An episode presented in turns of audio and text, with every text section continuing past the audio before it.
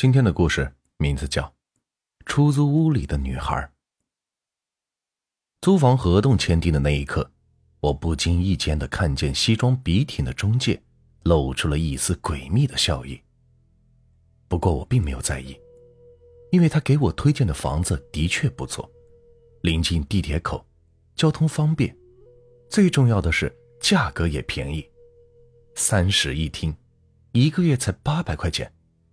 这对于我一个初到大城市的打工穷光蛋来说，是最友好不过了。我付了押金，中介把钥匙交给了我，我攥在手心里，感觉到了一丝凉意。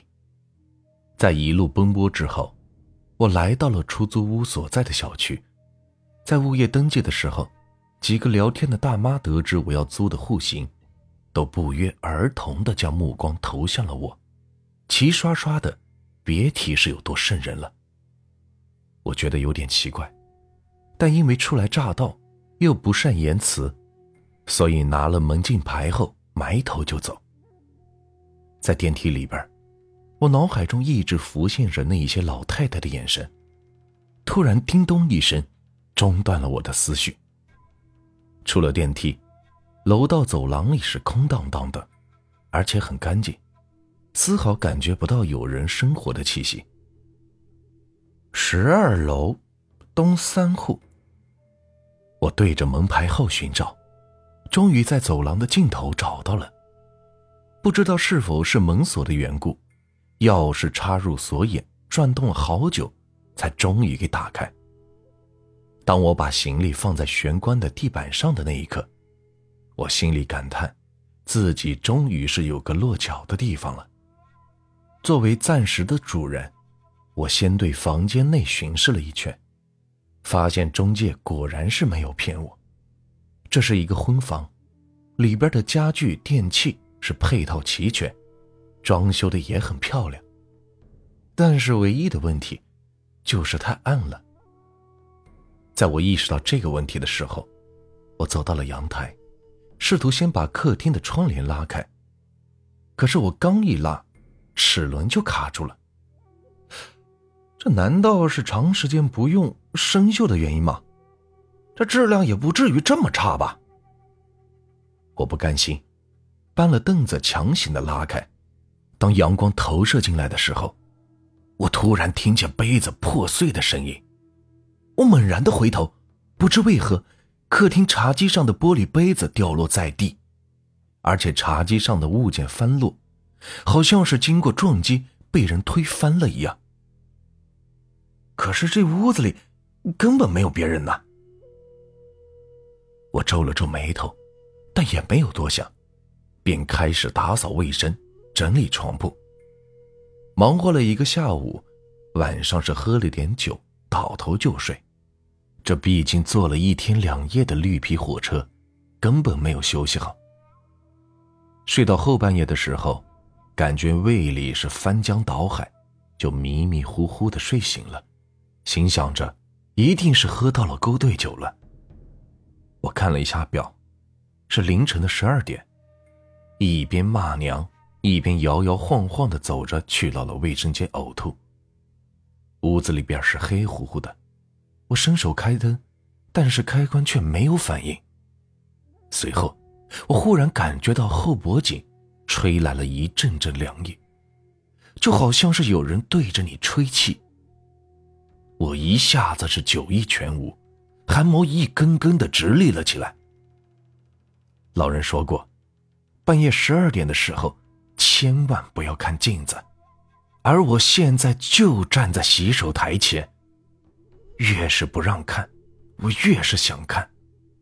我的眼神不受控制，慢慢的上台。在完全正视镜子之后，发现镜子上留有口红书写的四个字儿：“离开我家。”同时，通过镜子，我发现阳台的窗帘不知何时又被重新给拉上了。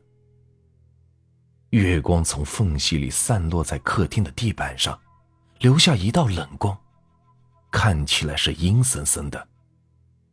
我觉得有点不对劲。胃也不疼了，跑回屋子蒙头就睡。可是睡也睡不着，心里边一直想着事这好不容易挨到了早晨，我下楼准备吃完早饭再去找工作。小区门口临街商铺有家早餐店，我要了一碗胡辣汤，一份油条，找了个空位坐下来就开始狼吞虎咽。在这个过程中，我听到了邻桌几个老人的谈话。听说，这个十二楼东三户的那个凶宅，有人住了。可不是嘛，昨天刚搬进来的，我看像是外地来打工的，估计是给这个中介给骗了。我一听到这话，就瞬间明白中介那诡秘的笑意背后所蕴藏的生意。当时我就打了辆车，跑到了中介公司。哎，你奶奶的，竟然租给我凶宅，是看我好欺负吗？我揪住他的衣领，大声的呵斥。对方是连连求饶：“ 大哥，大哥，你你听我说，是你预算只有八百，我才将那个房子推荐给你的。”随后，他让我看了看同区域的房源。就算是没有家具的老旧小区，均价也在两千左右，这大大的超出了我的承受能力。大哥，要不这样，我钱给你退了，再再补你一百块钱这个精神损失费。你这生意我不接了，你再到处看看吧。他这样一说，我反倒是犹豫了。确实，现在的这个房子除了脏点。其他各方面都是最优的，我心里一狠，想着下地干活的时候枕着坟头都睡过，这怎么到了城里还怕这玩意儿？在吸了一根烟后，我决定继续住。不过，前提是让他把这房子的来历给我交代清楚，好让我是有个心理准备。经过了解，我算是知道了大概。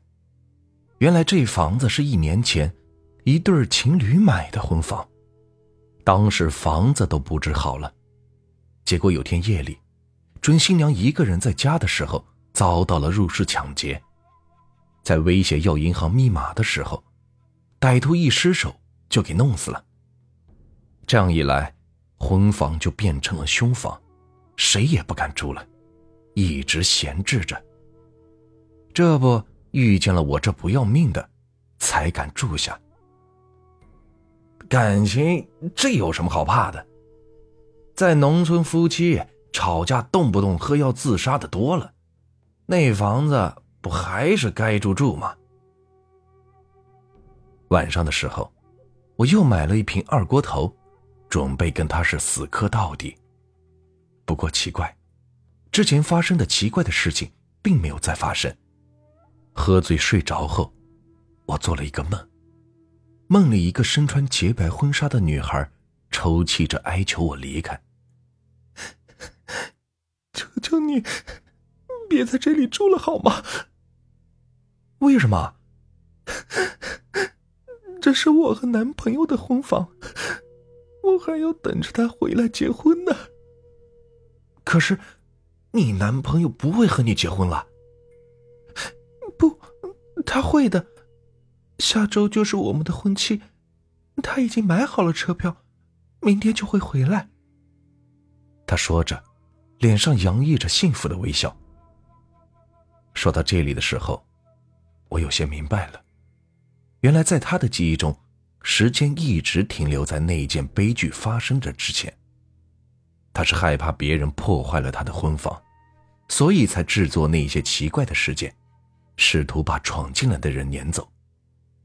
在他的意识中，他还是这座房子的主人，而我们都是入侵者。我有些不忍心的告诉了他的真相，看着梨花带雨、苦苦哀求的样子，我点了点头说：“好，不好意思，我明天就搬走。”第二天，我确实搬走了。带走我所有的行李，把一切物品归置原位。又找到了一个工地宿舍后，我打电话告诉中介，这个房子合同到期的时候，不要租给别人，还租给我。这个故事就结束了。如果你们喜欢我的故事，就请关注和订阅吧。接下来呢，我会带来更多好听有趣的故事。感谢你们的收听。